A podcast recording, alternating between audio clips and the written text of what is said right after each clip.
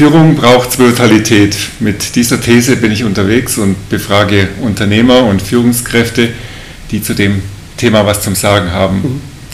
Heute habe ich die Ehre, bei Kurt Nübling im schönen Allgäu zu sein. Kurt Nübling ist Pionier, Bio-Pionier könnte man fast sagen und Gründer zusammen mit Mitgründer zusammen mit, genau zusammen mit Ute Leube mhm. von Primavera. Vielen Dank für die Einladung hier ins Allgäu. Ich freue mich, dass Sie gekommen sind. Ja. Und ich bin gespannt auf Ihre Fragen. Super.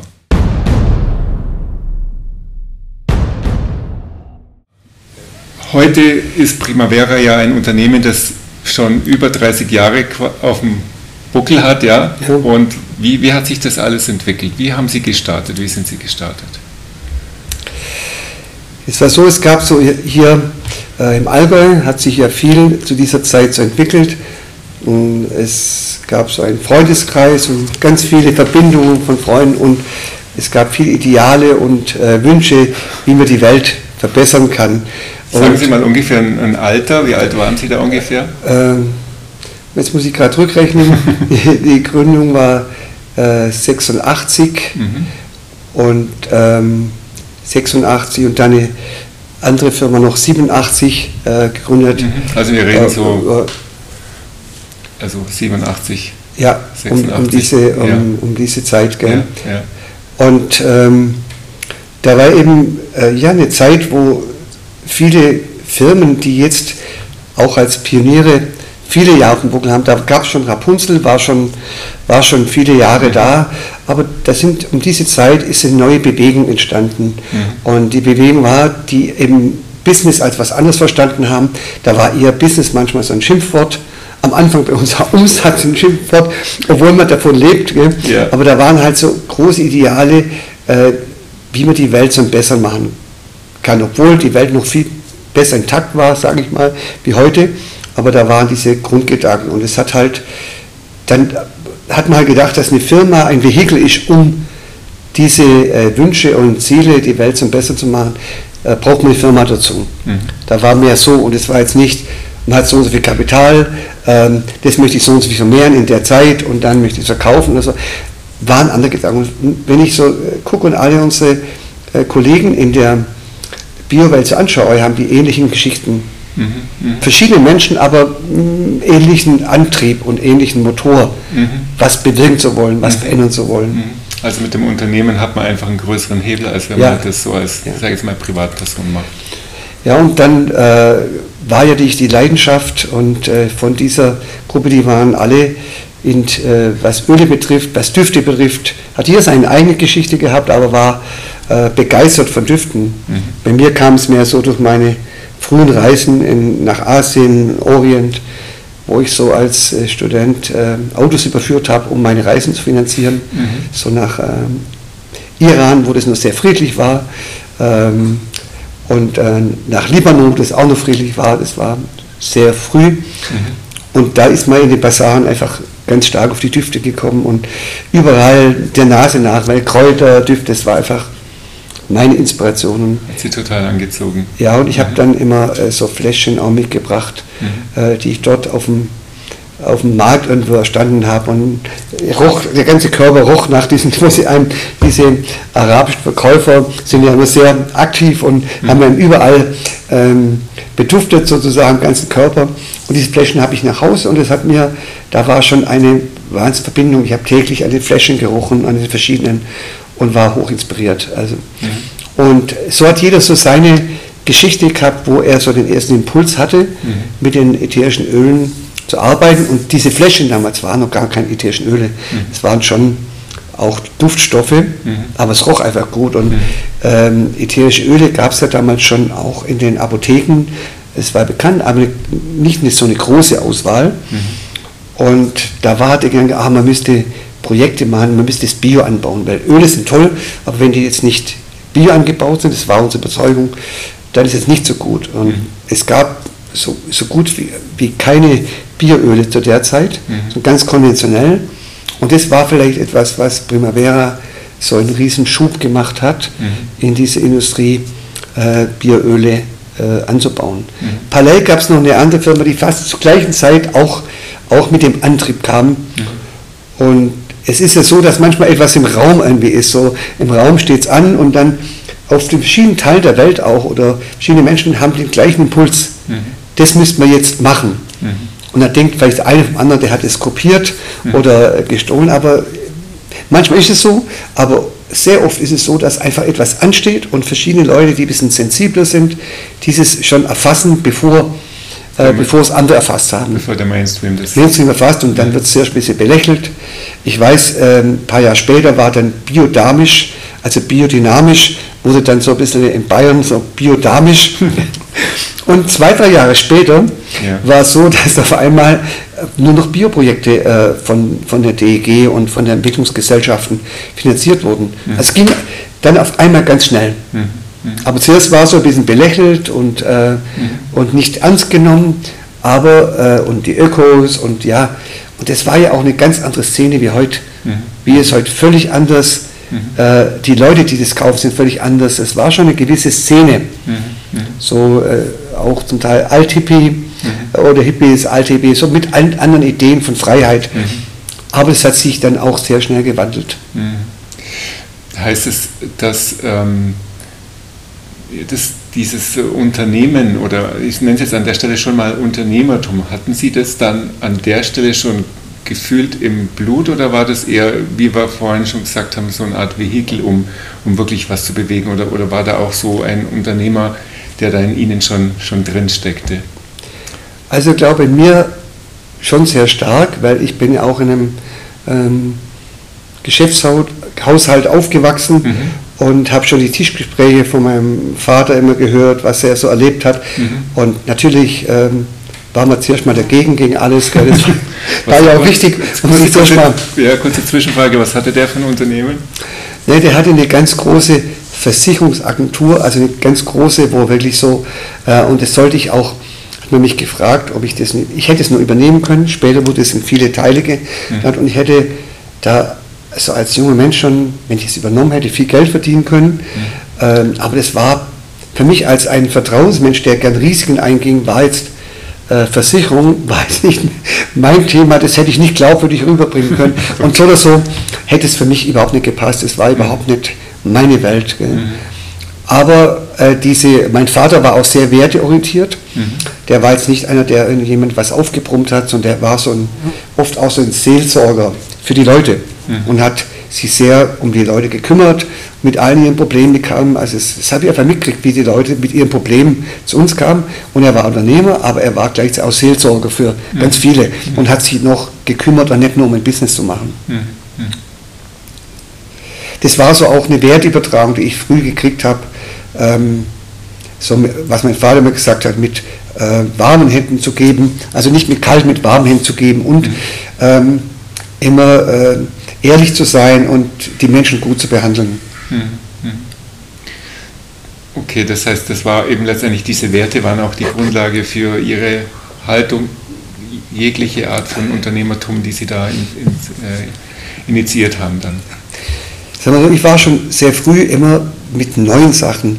Also äh, mich haben neue Sachen sehr inspiriert und war immer mit beschäftigt, was, was ist die Zukunft, wie, wie entwickelt sich das weiter. Mhm. Und äh, war schon auch so mit, ähm, mit 14, 15 habe ich mich auch schon so mit spirituellen Themen beschäftigt. Mein Auslöser war Hermann Hesse, Siddhartha. Mhm. Ja, ein bekanntes Buch und da, das habe ich mehrmals gelesen und es hat bei mir so einen Impuls gegeben für ein anderes Denken. Mhm. Gerade als junger Mensch, da hat mir ja andere der Sport, da war ich war ein äh, intensiver auch Leistungssportler und mhm. so äh, gerne gekämpft und die Kräfte messen und äh, zu sehen, wo sind, wo sind noch Reserven, wo kann man noch was rausholen aus dem, wo man denkt, jetzt hört es auf. Mhm. So ein bisschen immer die Grenzen zu gehen. Mhm. Es war schon, also bei mir früher als Kind geprägt, meine äh, damalige Kinderschwester hat immer gesagt, es ist leichter, einen Sack Flöhe, äh, Flöhe zu hüten, als mich als Kind, weil ich immer über die Grenzen gegangen bin, immer ausbrechen wollte aus dem Normalen. Mhm. Ja, spannend. Und ich meine jetzt, das, Sie haben jetzt ähm, so gesagt, wie Sie, wie Sie, der Geist, der in Ihnen gewirkt hat, wie ist das dann konkret zu, zu dem, zu Primavera geworden? Was haben Sie da für Schritte unternommen? Was, was ist da, oder was sind für Zufälle passiert? Was ist Ihnen begegnet, kann man ja auch sagen. Ja. Äh, was einfach passiert ist, dass sich gleichgesinnte Menschen getroffen haben. Mhm. Also Allgäu war ja auch so ein Punkt, da gibt es auch ein Buch von einer, ähm, die das äh, ganz Soziale untersucht hat, eine Soziologin, was ist im Allgäu eigentlich passiert, wie sind diese Gemeinschaften um mhm. diese Firmen, was war da die Grundlage. Mhm. Äh, da kann ich was dazu sagen, weil in Frankfurt war ja so zu der Zeit so eine politische Aktivität, da waren ja richtige Bewegungen. Mhm. Und das hat sich aufgeteilt in die, wo dann ganz ins Politische gegangen sind mhm. Und die, wo dann nach Süden gezogen sind. Mhm. Nach, äh, äh nach äh, Bayern, so am, die Obermühle war so der erste Kräuterhof, äh, wo ich viel war. Mhm. Und da gab es die ersten Naturkostläden in, in, in, München, Erdgarten, mhm. äh, La Tierra. Und da war, da war einfach so eine neue Aufbruchstimmung vom, ja, von dem neuen Leben und vom freien Leben, was mhm. sehr stark einerseits von der Hippie-Bewegung beeinflusst war und dann aber auch von der politischen mhm. Bewegung. Mhm. Und da gab es ja die ersten Zeitschriften, ich weiß noch, Kompost und Mittelörs und gab es auch einen Laden in Frankfurt. Und das hat sich, da war so ein Puls in Frankfurt, das hat sich dann verteilt. Ein Teil ist Allgäu, ein Teil ist nach, ähm, nach äh, Oberbayern gezogen, in die schönen Plätze mhm. und haben dann dort angefangen, neue Ideen zu verbreiten. Mhm. Diese Zeitschriften, wenn man die jetzt anguckt, war schwarz-weiß und die waren einfach ganz anders, wie heute das medial alles ist. Mhm. Aber es war so eine Grassroot-Bewegung, kann man sagen. Mhm. Okay. Jetzt, jetzt hat ja, ähm, ja ich sage jetzt mal, Primavera ist ja ein, ein Unternehmen in, in einer, ich sage jetzt aktuell in einer, sehr, in, einer, in der vollen Blüte, ja. ja? Ähm, wie, hat, wie hat es gestartet? Sie haben ja im Grunde irgendwie sehr viel Eigenarbeit erstmal geleistet, bis da irgendwas losgestartet ist, oder? Also zuerst war es einmal so, dass ähm, äh, wir waren am Anfang zu, zu dritt, gell? also mhm. Freunde drumherum, alle Unterstützer und Visionsmitbegeisterer sozusagen mhm. von dieser Idee. Aber dann, ähm, dann ist äh, eine Gesellschafterin, die ist dann äh, gegangen, gell? Mhm. also anderen Lebensweg gegangen. Mhm. Und äh, dann hat die ähm, Ute Leube, ich haben dann halt ähm, ganz intensiv äh, ja, das gemacht, was anstatt. Also wir haben äh, eigentlich nicht einen Markt erschlossen, mhm. sondern wir haben durch das, was wir gemacht haben und wie wir es gemacht haben, Leute angezogen. Ein, dann Markt, kam, ein Markt kreiert. Ja, mhm. Und dann kam auf einmal äh, Fernsehen und hatten tollen Film, das war ein im ZDF, das war ein totaler toller Film über Düfte. Leider gibt es den nicht mehr, ich habe den immer versucht zu finden beim ZDF, aber gibt es nicht mehr. Ein super toller Film über mhm. äh, Aromatherapie und sind in die, mhm. auch in die Projekte mhm. der gefahren. Und das hat ja was ausgelöst, das war so die Impuls. Und dann kamen halt Leute am Anfang und es waren schon auch immer so Vorausdenker Mhm. oder besondere Künstler oder äh, Leute, die sich mit dem Thema intensiv beschäftigen. Und da kommt so eine, ja, eine Szene zusammen, mhm. die so ähnliches Gedankengut in sich trägt und mhm. die kommen einfach dann zusammen. Ja, und dann äh, gibt's, äh, dann wächst man so. Äh, wie gesagt, Umsatz war ein Schimpfwort am Anfang mhm. für die Mitarbeiter, weil der, es kam einfach. Mhm. Und wo man dann mal gesagt hat, und dann baut man eine Koststruktur auf, mehr Leute und dann ist die Ernte, also Umsatz ist ja nur die Ernte, um das zu machen, alles zu betreiben, alle Gehälter zu bezahlen, mhm. die Warenlager, die Kunden zu betreuen, alles, mhm. alles zusammen. Mhm. Dann muss man ja irgendwann auch sagen, okay, das brauchen wir, um das zu halten. Mhm. Und ich weiß am Anfang, das war wirklich, also allein das Gefühl, wir müssen auch einen Umsatz machen, warte mal. Mhm. Mhm. Also so war, so war das, dass es zuflog und nicht erkämpft werden musste. Und dann wächst man und dann kommen auch die Herausforderungen. Mhm. Die Lernthemen, die man dann kriegt, mhm. die ja auch jede Firma, wenn man die Geschichten hört, jeder hat da so Punkte, wo er fast ähm, an der Grenze war, wo es schwierig war, wo, mhm. wo einfach lernen mussten, durchzuhalten und an die Vision zu glauben, trotz allen Stolpersteinen, die da auf dem Weg mhm. auf einem zukommen. Was, was ist da eine so eine Herausforderung, die Sie es jetzt genannt haben, die Sie da so meistern mussten, die Ihnen gerade so einfällt? Also ich glaube, das, äh, äh, das wichtigste Vitamin oder das wichtigste war Vertrauen. Mhm. Also Vertrauen, das hatten wir man könnte es auch sagen, am Anfang vielleicht auch naives Vertrauen. Mhm. Aber naives Vertrauen ist eigentlich gar nicht naiv. Mhm. Es ist, man, man, ähm, man kann sich einfach nicht vorstellen, dass es schief geht oder man, man ähm, ignoriert in seiner Vorstellung auch die Gefahren, die das sind und dann gibt es so einen gewissen Schutz. Mhm.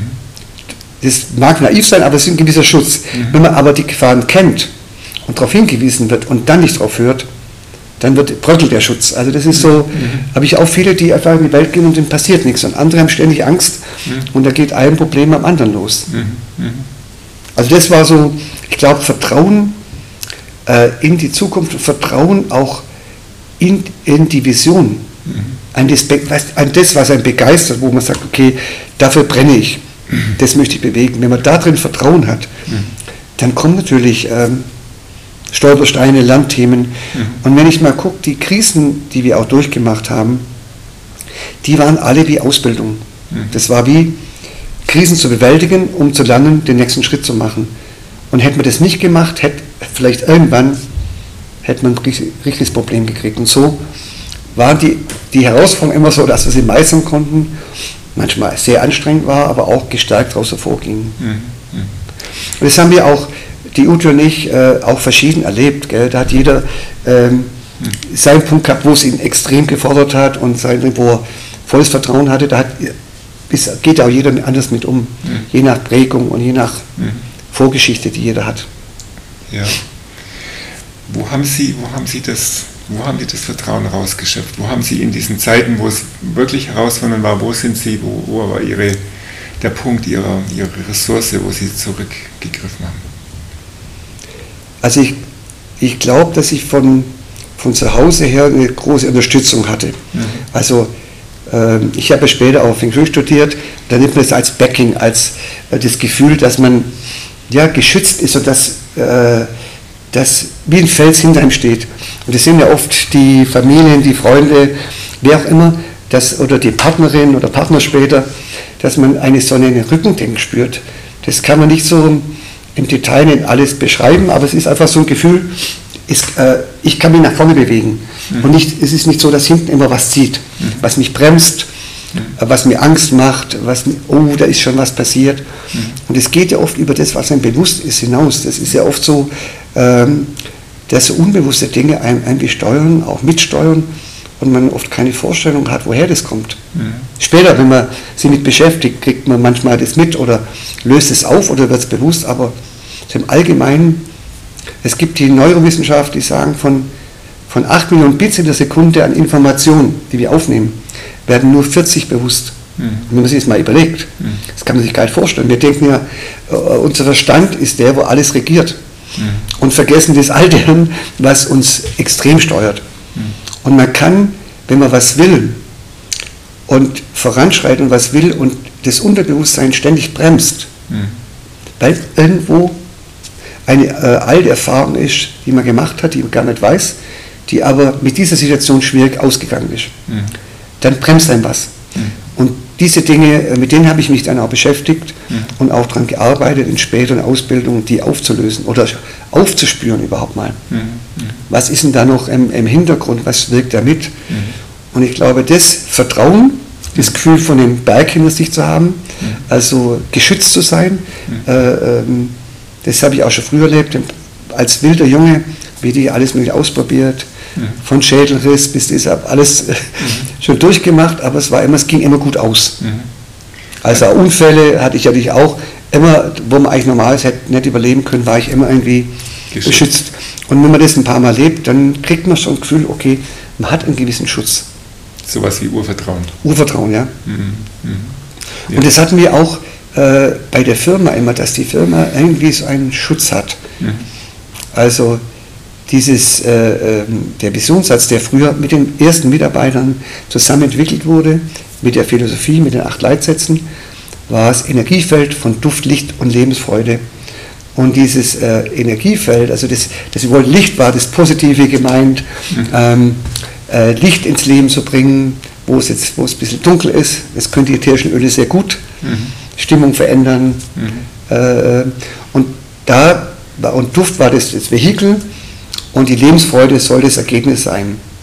Also wir wollten Veränderer sein, nicht mit dem moralischen Zeigefinger. Mhm. Die Welt ist so schlecht, man muss dies und jetzt machen, sondern gegen was zu sein. Wir wollten für was sein, für was kämpfen. Mhm. Und ich sehe, dass äh, manche Menschen, die für die gute Sache kämpfen, äh, dass die aber dann so ausbrennen dabei, weil sie immer gegen was sein äh, äh müssen, um was zu verändern mhm. und dann irgendwann ausbrennen. Und da haben wir sehr früh erkannt, dass es viel, viel kraftvoller ist, also so haben, für uns war das so, äh, für was zu sein, für was zu kämpfen, für biologische Landwirtschaft, für Bio, äh, Biodiversität, mhm. für, für eine andere Businesskultur. Mhm. Das fühlt sich einfach anders, wenn man für was ist. Mhm. Das ist ein schönes Stichwort Businesskultur. Jetzt sind Sie ja im Grunde gewachsen, auch was Ihre Mitarbeiteranzahl betrifft. Ja, da ist ja das Thema Führung wird ja dann immer relevanter. Wie sind Sie denn da, äh, ich sage jetzt mal, zu Schlag gekommen, wenn es da plötzlich mehr Menschen gibt, die Sie plötzlich äh, führen müssen oder auch in eine Richtung lenken müssen? Ja, da ist ja jeder auch verschieden, gell? Mhm. wie er das macht. Einige machen das durch äh, ähm, durch ständige Taten und immer begleiten. Mhm. Ähm, und wir hatten ja die gute äh, Aufteilung, die Ute und ich? Mhm.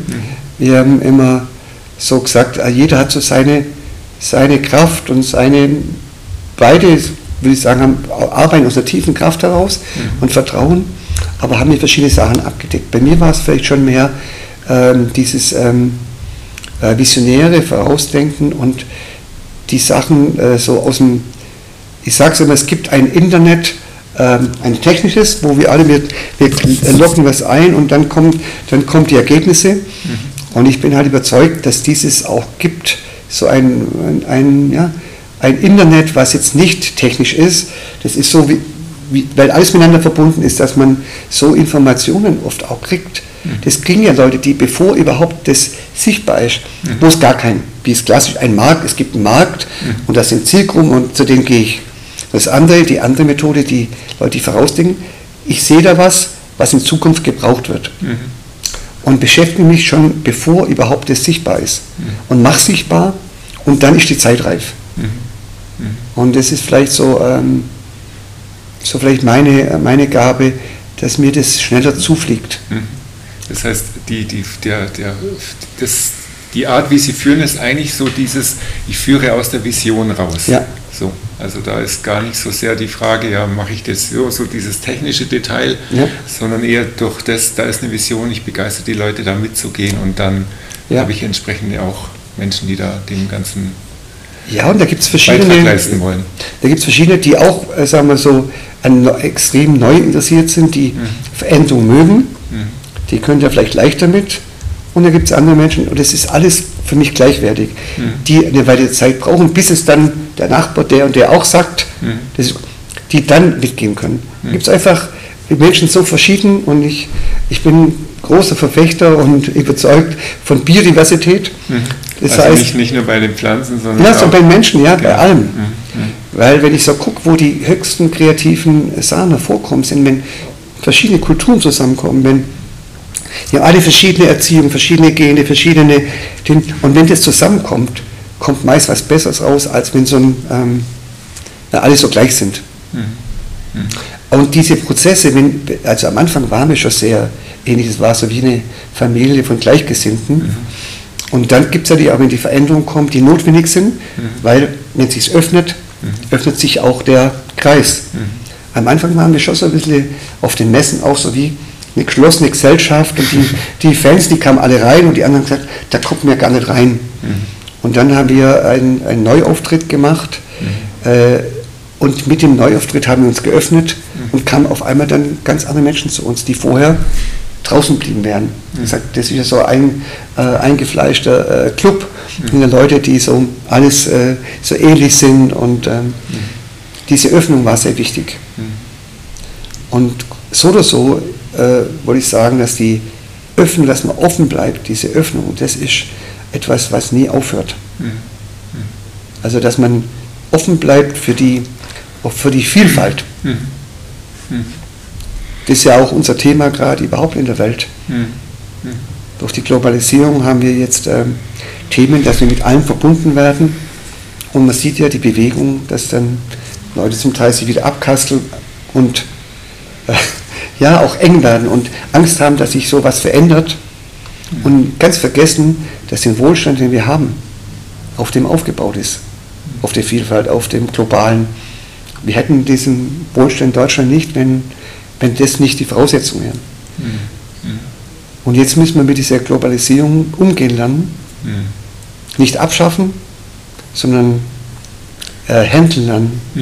Was Klima betrifft, weil es nützt nichts, wenn der eine was macht, der andere nichts, mhm. sondern äh, wir, wir bewohnen einen Planet, eine, eine Erde, die mhm. im Grunde genommen für alle ein faires Leben haben sollte. Mhm höre ich das so ein Stück weit auch raus, dass das auch so eine, eine Unternehmeraufgabe ist, genau damit auch einen Umgang zu finden. Es heißt ja, ohne Ökonomie, äh, äh ohne Ökologie keine Ökonomie. Mhm. Das heißt, es hängt ganz eng zusammen mhm. mit unserer Ökologie, mhm. wie wir leben, wie wir unsere Lebensmittel und alle unsere, was wir zum Leben brauchen. Mhm. Und äh, wir sind jetzt mit diesem Art von System, kommen wir jetzt an Grenzen. Mhm wenn man wegguckt, äh, dann, äh, wenn man nicht wegguckt, dann sieht man überall Probleme kommen, mhm. die auf uns zukommen, die ein Teil davon sind. Und gleichzeitig bin ich überzeugt, es gibt für all die Probleme, die wir in der Welt haben, Lösungen. Mhm. Bloß geht es nicht ohne Verzicht, mhm. ohne Opfer. Mhm. Also wenn jeder alles behalten will, äh, dann geht, geht, es nicht. Und das ist jetzt der schwierige Prozess, wie wir dieses Umbauen äh, in der Gesellschaft, in der Wirtschaft, das sind nicht zu viel Leid für die einen gibt, die anderen sind Gewinner und die anderen sind totale Verlierer. Mhm. Wie man das umbaut, weil es ist ein menschliches, natürliches Empfinden oder ja, etwas Normales, dass man das, was man hat, bewahren will. Für seine Familie, für sich, für seine Kinder, für seine Freunde. Es ist das Normalste der Welt.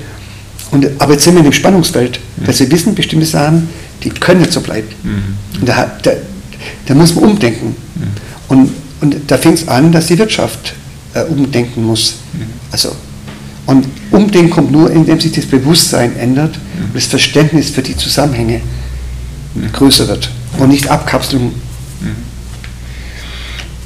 Ist ja auch, Sie, im Grunde zitieren Sie ja auch so ein bisschen schon so eine Art Vision, ja, nämlich wie kann, wie kann Wirtschaft funktionieren und zwar so, dass es ähm, nicht so ist, dass ähm, das alles quasi im Bach runtergeht, ja. ja, sondern welche Art von, von Gemeinschaft von Weltwirtschaftsrichtung können wir entwickeln, dass es, dass es auch irgendwie zum Wohl aller gereicht. Genau, und wir haben ja im Moment so eine Situation, wo so viele äh, Dinge kreisen, Wahrheiten, die welche sind oder auch nicht sind. Man weiß es gar nicht so genau. Und ich spreche auch mit vielen Leuten drüber, oder viele sprechen mich an, wie siehst du das eigentlich? Mhm. Und ich sage dann auch, den Menschen, bitte guckt, dass er nicht zu sehr an das Negative denkt. Weil ich einfach der Meinung bin, wir sind Schöpfer, durch unsere Gedanken schaffen wir Realität. Mhm. Also einer, der sagt, ich, äh, äh ich möchte auf den Mond fliegen, das ist der erste Gedanke, dann, der spinnt. Mhm. Ja, und dann irgendwann wird es Realität. Also das, aber zuerst mal ist ein Gedanke da. Mhm. Und wenn wir jetzt unsere Gedanken nur auf, auf das richten, was so schlimm ist und so schwierig ist. Und dann, ähm, dann zahlen wir ja in das ein, mhm. wenn wir stellen das. Mhm. Wenn wir aber, jetzt kommen wir wieder darauf zurück, auf Führer sind, mhm. äh, wenn, wie hätten wir es denn gern? Mhm. Wenn ich mit Leuten auch spreche, sagen, oh, das ist schwierig, dies und jenes und gefällt mir gar nicht, dann gesagt, wie hättest du es gern? Ja, ich möchte nicht. Mhm. Da kommt immer, ich möchte nicht mhm. meines verlieren, ich möchte nicht das. Äh, ich möchte es beantworten. Ich, sag's doch mal in anderen Worten. Wie hättest du es gern?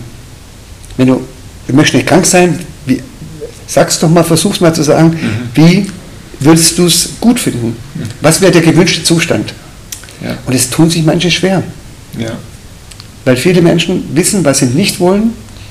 Und wenn man sie fragt, was sie wollen, dann wird es ganz zäh. Mhm. Und ich glaube, das ist es, was äh, das ausmacht, dass wir immer dann, was für eine Welt wollen wir eigentlich? Mhm. Und, äh, und, da, und da sich darauf fokussieren, weil sonst wird man verloren in, geht man verloren in allen Infos, was, ja, das geht dann in, welche Verschwörungstheorie ist richtig, diese, die sind schlimm und die sind schlimm und da, also ich habe mich auch immer wieder mit beschäftigt und gemerkt, es zieht mich runter. Mhm. Und wenn ich dann denke, was kann ich jetzt machen? Mhm. Was können wir in der Firma machen? Mhm. Wir haben jetzt viele Initiativen mit Projekten in den Wäldern, wo wir versuchen, das einen kleinen Beitrag zu leisten für das Große. Mhm. Mhm. Anstatt drüber zu jammern, was alles nicht funktioniert und so. Weil wir haben es in der Hand, jeder Einzelne hat es in der Hand, jeder Konsument hat in der Hand durch jede Entscheidung, die er trifft. Aber dafür gehört auch zuerst mal Aufklärung, Wissen. Und das, und das Wissen schafft dann Bewusstsein. Und aus dem Bewusstsein, wenn das sich ändert, könnte dann andere Handlungen daraus entstehen. Und vielleicht eine schönere Wirtschaft entstehen. Mhm. Das wäre so ein Wunsch von mir. Mhm. Schön. Und auch äh, von der Ute genauso stark. Ja. Das macht es eigentlich auch, was einem äh, das äh, antreibt, weil so eine Firma immer zu schmeißen, das ist ja, äh, das ist nicht fünf Tage Woche, 40 Stunden, das ist, man ist ständig mit beschäftigt. Mhm. Am Wochenende, die ganze Zeit. Und wenn ich da jetzt nicht den Antrieb hätte, was außer Geld zu verdienen, außer ja, dies und jenes zu haben, ähm, wenn das, wenn das das Einzige wäre, das würde mir, dann hätte ich da keine Lust. Mhm. Und keine Lust mehr dazu, dann würde ich sagen, aber das ist das, was uns antreibt. Mhm. Und es sind auch die Herausforderungen der Zukunft, wie man das gestaltet, dass die Firma diese, diese Werte, die wir da, die über viele, viele Jahre immer eingepflanzt wurden, wie man die äh, erhält, mhm. so, dass auch Veränderung möglich ist. Mhm. Weil jeder macht es anders. Man kann äh, keine Kopie von sich oder äh, so weitergeben, sondern man muss irgendwie auch offen sein für diese Veränderung. Ist auch nicht immer so ganz leicht. Jetzt bei Ihnen geht es ja an der Stelle auch speziell auch darum, wer übernimmt quasi die Firma und da sind Sie ganz ja. stark auch mit diesem Thema konfrontiert. Ja. Ja. Wenn man jetzt schon weißblond ist gell? und nicht gefärbt ist, gell? dann ähm, da steht das Thema schon an und wir haben so ein paar Jahre uns gegeben, wo wir die Richtung äh, absehen wollen. Wir machen jetzt gerade schon intern, also mit einem äh, integralen Modell. Das ist ähm, der Ken Wilber, wenn ihn jemand kennt, der hat so ein Evolutionsmodell erklärt, wie eben ähm, eine Evolution stattfindet. Wir haben ja schon mehrere äh, Evolutionen gehabt in der Vergangenheit. Mhm. Neulich habe ich einen schönen Film gesehen, wie es so ganz große Tiere gab, die haben dann äh, so viel Hunger gehabt, dass sie ihren eigenen Wald weggefressen haben mhm. und haben sich dadurch eliminiert. Mhm. Und manchmal denke ich, okay, wir Menschen müssen aufpassen, dass wir nicht den Ast, auf dem wir sitzen oder auf dem, dass wir da für die Zukunft die Lebensgrundlage, den eigenen Wald aufessen. Den eigenen Wald aufessen. Mhm. Also und diese Themen beschäftigen ganz viele Menschen im Moment. Mhm. mhm. Und da gibt es auch viel Verwirrung und viel äh, Spannungsfelder, weil die Menschen einfach so verschieden sind. Biodiversität ist verschieden. Mhm. Aber ich denke es mal oft so, wenn ich in die Natur schaue oder bei uns auch in den Naturpartys, wie es bei uns heißt, in den Garten gehe, äh, Leute fragen, warum habt ihr so wenig Schädlinge da? Äh, nein, ich sage, es gibt keine Schädlinge. Äh, es ist nur so, es muss immer im Gleichgewicht sein. Und wenn das Gleichgewicht gestört wird, wird eine Spezies zum Schädling. Mhm. Aber grundsätzlich hat jedes Tier, jede Pflanze die Aufgabe, äh, wichtig ist nur, dass, die zusammen, dass es ein Zusammenspiel ist. Mhm. Und wenn das gestört wird, dann fangen Schädlinge an. Mhm. Und vielleicht sind wir auch für die Natur, könnten wir auch manchmal, wenn man so denkt, als Schädling empfunden werden. Absolut. Und, und wir wollen es ja nicht sein, wir wollen ja irgendwie was anderes. Und deshalb müssen wir uns diese Fragen mehr stellen. Mhm. Wie bleibt die Lebensgrundlage, die ja toll ist, wenn wir unsere Natur anschauen, ist so was Perfektes. Mhm. Äh, für mich ist das die Natur ist für mich der beste Business äh, äh, Consultant. Mhm. Von Natur kann ich lernen, ja. wie es funktioniert. Mhm. Wie, auch Bio, zum Beispiel mit Biodiversität. Ja, Biodiversität und wie, wie, wie etwas sich anfühlt, wo alles stimmig ist, mhm. da fühlt man sich wohl. Mhm. Und die Natur, da ist ja nicht jemand, äh, also weiß ich zumindest nicht, der, der ständig so äh, äh ein Schiff, der ständig Order gibt, gell? Mhm. sondern es ist irgendwie so ein ein, äh, ein Regularium, wo sich, wo sich eins das andere gibt und eins das andere braucht. Ein schönes Wort an der Stelle könnte Selbstregulation sein.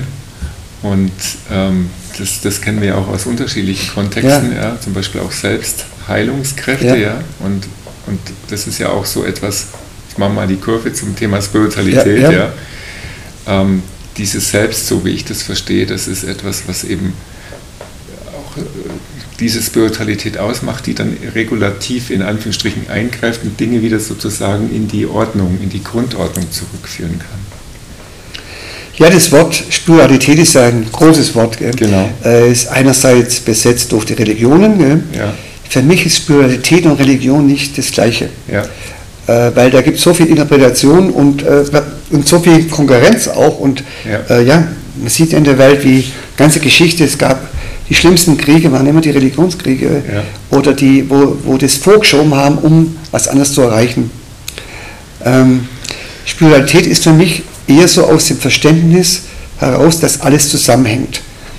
Und alles, was zusammenhängt, ist ja uns nicht alles sichtbar. Mhm. Äh, Spiritualität redet man auch sehr stark von der unsichtbaren Welt. Mhm. Nur mein Beispiel, äh, weil Sie vorher über Führung gesprochen haben. Mhm. Es kommt jemand in die Firma hinein. Es sind hier wir haben 220 Mitarbeiter. Jeder kommt sichtbar als eine Erscheinung. Mhm. Äh, äh, ja, mehr ernsthaft, mehr, mehr äh, freudvoll, mehr tief, mehr extrovertiert, introvertiert, was auch immer. Und trägt zu der Vielfalt der Firma bei. Aber jeder trägt sein Paket. Mhm. Das sieht man aber nicht. Mhm. Also jeder hat ein unsichtbar, trägt eine ganze Geschichte mit. Von sich selber, von seiner Geburt bis jetzt, aber auch, äh, auch Familiengeschichte. Mhm. Wir wissen heutzutage von der Wissenschaft, also Hardcore-Wissenschaft, dass Traumata sich über, was, über neun Generationen äh, äh, übertragen können.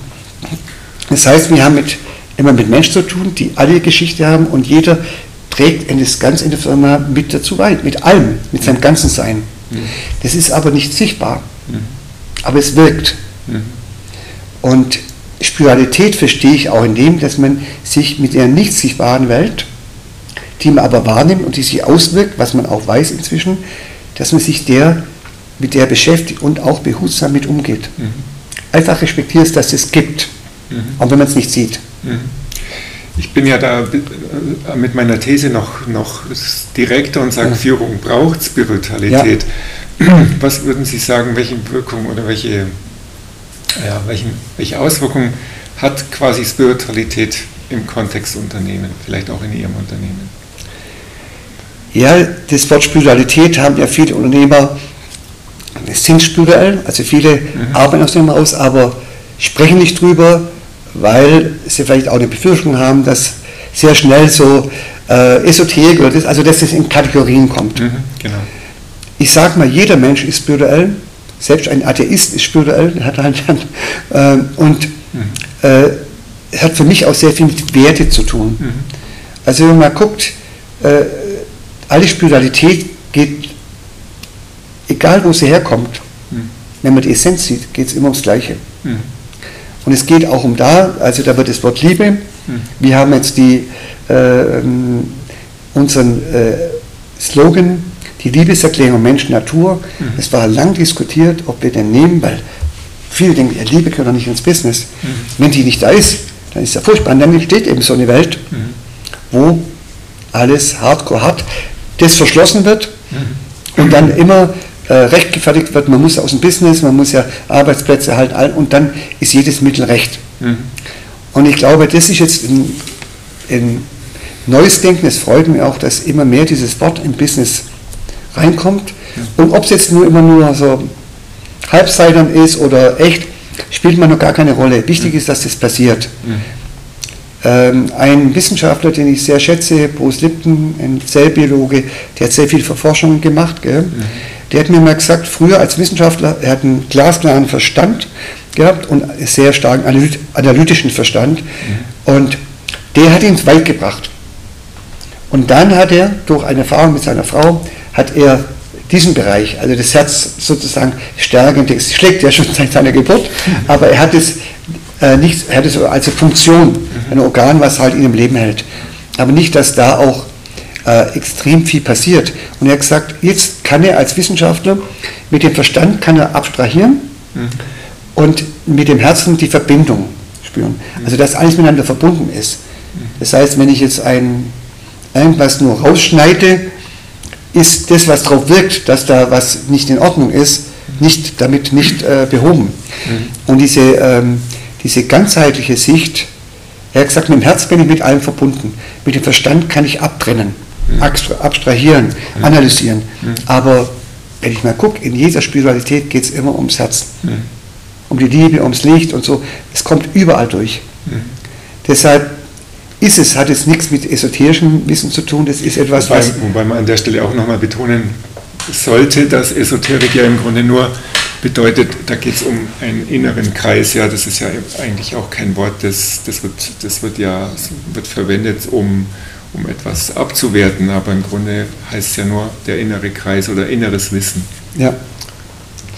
Also ja, inneres Wissen und Geheimwissen und so weiter, genau. gibt ja viele Übersetzungen, genau. aber ich glaube, dass Spiritualität einfach, das ist so, äh, ist einfach ein Begriff, der gesetzt worden ist. Mhm. Und wenn man mal äh, weiß, wie, wie, wie das auch, vielleicht sind deshalb die Leute so auch so empfindlich, weil früher wurde eben so Wissen auch sehr oft missbraucht, mhm. verwendet, um Leute zu kontrollieren, um Leute, also ähm, deshalb hat es vielleicht schon auch eine Geschichte. Mhm. Das Wort, dass es da Wissen gibt, Geheimwissen geht, um Menschen zu kontrollieren. Gell?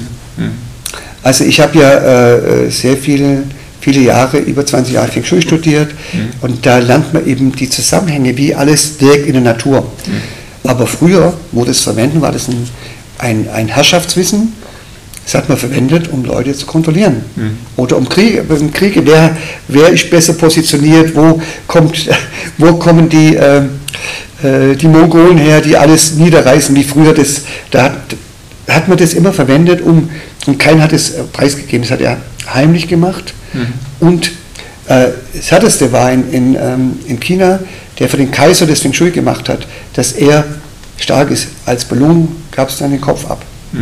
Mhm. Aber damals waren die für den Kaiser zu sterben, war dann noch eine, eine Heldentat. Haben uns okay. das überlegt. Der hat alles gemacht, dass er so mhm. diese Kraft hat, mhm. die ihm alles unterstützt, wie die Naturkräfte jemand stützen mhm. oder ein System stützen. Ähm, und als Belohnung gab es dann den Tod, das fand ich schon hart und deshalb glaube ich, dass vieles von den, von den Dingen, die immer so belastet sind. Mhm. Mhm. Aber ich finde, Spiritualität ist was Neutrales. Mhm. Ist vollkommen neutral, mhm. das ist werteorientiert, das ist Ethik, das hat mit Ethik zu tun und kann natürlich, wenn es nicht mit Ethik und nicht mit der guten Absicht äh, verbunden ist, zu Missbrauch führen. Mhm. Deshalb glaube ich, ist es auch so heikel mhm. und macht es den Leuten Angst. Und weil es auch mit der unsichtbaren Welt zu tun hat. Mhm. mhm. Und die, was man nicht sehen kann, macht immer ein bisschen Angst. Ja. Was man nicht greifen kann, macht immer ein bisschen Angst. Und die einen können es, es gibt ja Menschen, die können da mehr sehen, die anderen können mhm. weniger sehen. Aber ich verstehe es total, dass dieses Wort so, ähm, ja, so ein schwieriges Wort ist und auch, auch missbraucht wird. Gell? Äh, weil es auch in der Vergangenheit so eine ganz un, äh, un, ja, nicht immer eine, eine, gute Geschichte hatte. Also ist Ihr Appell an der Stelle, das für wahrzunehmen, aber eben auch auf eine gute Art quasi zu gebrauchen, werteorientiert ja. eben zum Beispiel. Ja. Mhm. mhm. Also ich würde es mal so sagen, äh, Respekt für die unsichtbare Welt zu haben, dass da mehr existiert, als wir sehen können. Mhm. Wenn ich nur über den Boden laufe, über die Erde, sind da Milliarden äh, Mikroorganismen, Tiere, lebendiges Wesen, ich sehe es nicht. Mhm. Also von dem, was existiert, es ist so viel, was existiert und wir, also diese 40, wir sehen so viel. Mhm. Und wir können nicht, doch nicht davon ausgehen, dass was wir nicht sehen, nicht existiert. Mhm. Äh, wie gesagt, es gibt Tiere, die sehen wieder was ganz anderes, die können, ohne dass sie was sehen, wahrnehmen. Äh, eine, äh, eine Schildkröte kann 10.000 äh, Seemeilen wohin schwimmen an dem Platz, wo sie mal gekommen ist. Das ist für mich immer ein Wunder. Mhm. Und da denke ich mir immer, die müsste auch ein Navigationssystem haben, mhm. so wie eine Art Internet haben, wo die, wo die dem folgen oder die Wale oder Lachse, die ewig im Meer sind, in diesem riesen Meer und dann in einem kleinen Flüsschen 10 Meter genau da hochschwimmen, um, um dahin zu gehen. Also es ist für mich ein, ein Wunder, was die Natur da vormacht. Und da denke ich, das hängt alles zusammen. Da gibt es auch eine, eine Art Internet oder ein Navigationssystem. Mhm. Und es gibt ja immer mehr Wissenschaft, die über das sprechen und sagen, diese, diese Wellen sozusagen gibt es mhm. in der Natur, wo alles miteinander korrespondiert. Mhm. Schmetterling zum Beispiel, ein äh, paar Kilometer Entfernung kann der einen Tag vorher mit einem Molekül Duft Also wenn der jetzt in Fronten wäre, was hier ein paar Kilometer weg ist, oder in Nesselwang, kann der wahrnehmen, hier eine Blüte aufgeht mhm. und fliegt dahin. Mhm. Obwohl es ja so ein kleines Tier ist und schon auch Luftlinie ganz schön Entfernung ist, das fände ich also immer, immer mhm. beeindruckend. Ja, und, wenn Sie jetzt gerade so von diesem Navigationssystem sprechen, finde ich auch so spannend, ja, dass wir ja im Grunde auch dieses innere Navigationssystem haben. Und da finde ich, sind wir ganz nah bei dem ja. Thema Spiritualität, weil so dieser innerste Wesenskern, ja, ja der ja auch uns ganz gut und äh, auch ähm, kompetent Orientierung geben kann, gerade auch im, im Kontext Führung. Also Spiritualität kann, kann ich sozusagen als, als Orientierungshilfe mitverwenden. Ja, also es ist ja auch so wie ein Schutzsystem. Mhm. Der Punkt ist nur, dass es nur ganz schnell geht. Und wenn man keine Wahrnehmung dazu zulässt, mhm. geht dieser Moment sehr schnell vorbei. Mhm. Also ich habe in meinem Leben immer die Erfahrung gemacht, dass diese, wenn ich den ersten Moment, wo eine Wahrnehmung da war, die messerscharf war, mhm. aber dann kommt der Verstand. Mhm. Und dann kommt so ein, ein Resümee oder keine eine Bewerbung und so weiter. Äh, dann fängt man an, ja, zu analysieren. Mhm. Aber es gibt eine Botschaft und es, ich habe mit vielen Bankern gesprochen, mit von großen Banken, die haben gesagt, äh, wenn ich darauf gehört hätte, diesen ersten Moment, mhm. es war immer richtig. Mhm. Aber dann kommen die Analysen, die Hochrechnungen, mhm. die, äh, alles andere, was jetzt vielleicht eine Bedeutung haben kann, aber in Zukunft vielleicht gar nicht. Mhm. Weil wir ja immer Vergangenheit auf die Zukunft übertragen. Mhm. Und wenn sich die Zukunft ändert, kann diese Erfahrung der Vergangenheit vielleicht gar nicht äh, das Richtige sein. Mhm. Aber dieser Sensor, den hat jeder Mensch. Mhm. Ja. Auch der, der sagt, ich bin nicht intuitiv. Ich, ich würde mal sagen, alle Menschen sind intuitiv. Genau, also Sie, Sie, sagen es jetzt gerade eher, da, da, da ist, glaube ich, der Begriff, der dazu passt, ja eben Intuition, ja, und das ist ja natürlich auch ein Teil von diesem ganzen Feld, in dem wir auch unsere Informationen schöpfen können. Und da gibt es halt auch eine Herausforderung bei Intuition, mhm. weil äh, es gibt, die gibt es, die ist ganz rein und die ist wirklich, also eine Botschaft bei ihm. Mhm. da gibt es aber auch Projektion. Mhm. Das heißt, dass man das verwechselt. Mhm. Also wenn jemand zum Beispiel äh, kommt, den man das erste Mal sieht, und dann läuft er ganz schnell eine Beurteilung ab. Mhm die äh, ruckzuck geht ohne und dann versuchen, was mit Verstand äh, zu erklären, analysieren. Mhm. Und es gibt schon Situationen, wo man, das, äh, wo man denkt, es ist Intuition, mhm. aber der Mensch, der da kommt, mit dem man sich begegnet, erinnert einem an irgendjemand, mhm. an eine Erfahrung, die man gemacht hat, an mhm. einen, der so gesprochen hat und was Schwieriges passiert ist. Oder umgekehrt, was sehr positiv passiert ist, also was Schönes war, mhm. aber der das nicht alles repräsentiert. Mhm. Also der Unterschied zwischen Intuition, was rein Intuition ist, und was Projektion ist, wo man äh, eine Erinnerung hat, mhm. das rauszufinden, das bedarf wirklich Training. Genau, also die Intuition, die so, die so aus dem Bauch rauskommt, ja, da muss man im Grunde erstmal Bauchklärungsarbeit machen. Ja. ja wenn da ganz viel äh, Mist drin ist, sage ich es mal ganz ja. moderat, dann ist passiert die Intuition aus diesem, auf dieser Grundlage. Und wenn das nicht geklärt ist, dann, dann ist Intuition im Grunde einfach, wie Sie sagen, äh, etwas, was etwas hineinprojiziert, ja. was da in Wirklichkeit gar nicht da ist. Das muss man sicherlich ja. unterscheiden. Und das jeder hat ja so, jeder Mensch, glaube ich, hat so äh, Triggerpunkte, also Trigger, mhm. so, wo er sofort reagiert. Mhm. Und das können Menschen auslösen, die eigentlich im Grunde genommen der Person gar nichts gemacht haben, aber die mhm. einfach nur, wie sie bewegt, wie sie spricht, das, das habe ich hier auch schon erlebt in der Firma, war eine Kollegin, die, die viele konnten, die, die war nett, konnte einfach durch die Stimme nicht aushalten. Mhm. mhm. Eine Stimme gehabt, wo ich gesagt habe, wenn ich die Stimme nur höre, mhm. äh, dann geht mir was hoch. Und er hat gar nichts gemacht, aber ja. nur ja. sowas. Und es muss ja irgendwo herkommen, mhm. aus Erinnerung oder aus irgendetwas, was nicht positiv besetzt ist, weil die, das war eine ganz tolle Person. Mhm. Also, ja. aber, oder der andere durch Mimik oder durch was auch immer durch Bewegungen, durch eine Gestik. Und das, das ist so die, das, das große Lernfeld, ähm, mit der Intuition umzugehen, äh, Projektion von Intuition zu unterscheiden. Mhm. Oder eine sofortige Beurteilung, die aufgrund von negativer Erfahrung irgendwo bei uns mhm. gespeichert ist, mhm. das freizulassen. Mhm. Und es ist, sage ich mal, es ist ein mentales Geistestraining, das zu üben. absolut. Und ich finde es wichtig, also weil, weil wir gerade jetzt auf diesen Begriff der Intuition kommen, also dass man diese Begriffe auch eben tatsächlich so dezidiert äh, nebeneinander stellt und das nicht miteinander vermischt. Ja, also ich will jetzt nur sagen, Spiritualität heißt nicht gleich Intuition. So, so sondern da ist das ist das ist ein, äh, ist ein inneres Wissen, Intuition, aber das ist jetzt an der Stelle zu viel, aber mal grundsätzlich ja nicht, dass wir da irgendwie einen falschen Dreh reinkriegen. Ähm, jetzt haben wir ja schon eine ziemlich Zeit lang gesprochen, was mich vielleicht noch interessieren würde oder was ich spannend fände, jetzt auch für unsere Zuschauer, ähm, wenn Sie Unternehmer und andere Führungskräfte anschauen, was wäre so ein wichtiges Learning, das Sie äh, im Laufe der Jahre, Jahrzehnte gelernt haben, was Sie gerne den anderen Damen und Herren hier mit auf den Weg geben würden, würde sagen, das schaut dahin. Das wäre so, das habe ich gelernt und das finde ich wichtig und das würde ich gern teilen. Also das äh, Wichtigste von meiner Lebenserfahrung ist einfach Vertrauen in die Möglichkeiten. Dass es nie äh, eine Situation gibt, wo, wo nichts mehr geht. Sondern es gibt immer einen Weg. Mindestens einen, es gibt oder auch nur mehrere Wege. Mhm. Und diese Haltung, die hat mich einmal begleitet. Mhm. Äh, und aus dem Vertrauen heraus, weil das brauchen wir jetzt mehr denn je. Weil wir haben mit immer mehr Gefahren zu tun, durch die Globalisierung dann mit allen verbunden. Früher haben wir ein Problem, äh, vielleicht drei Monate später gehört, äh, in früheren Geschichte, mhm.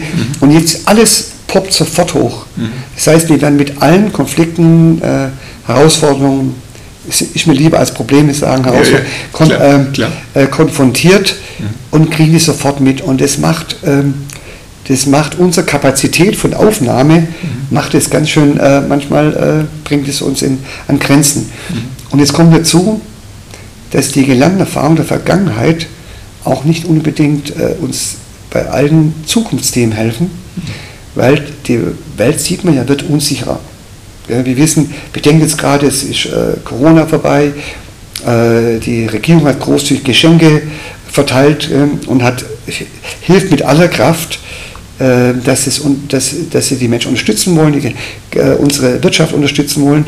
Jetzt fangen aber schon die ersten Stimmen an, oder nicht? Äh, ja, wer soll das nachher bezahlen? Wo kommt es nachher her? Also ganz viel Unsicherheit und Ängste und, und kein Urvertrauen, das ist schon richtig.